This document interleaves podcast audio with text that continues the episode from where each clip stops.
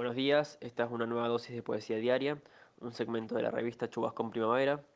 Mi nombre es Daniel Galdona y les voy a leer un poema de Luna Pancha, de su fanzine Poesía Arisca contra el Desarrollo. Me parece tan ridículo pedir luz para el mundo.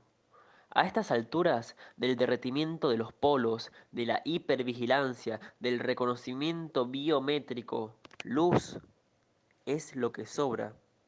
Toda esa luz, todo ese humanismo, se ha robado la oscuridad, ha raptado las estrellas, ha secuestrado la noche para encerrarla a tomar en un bar o una disco.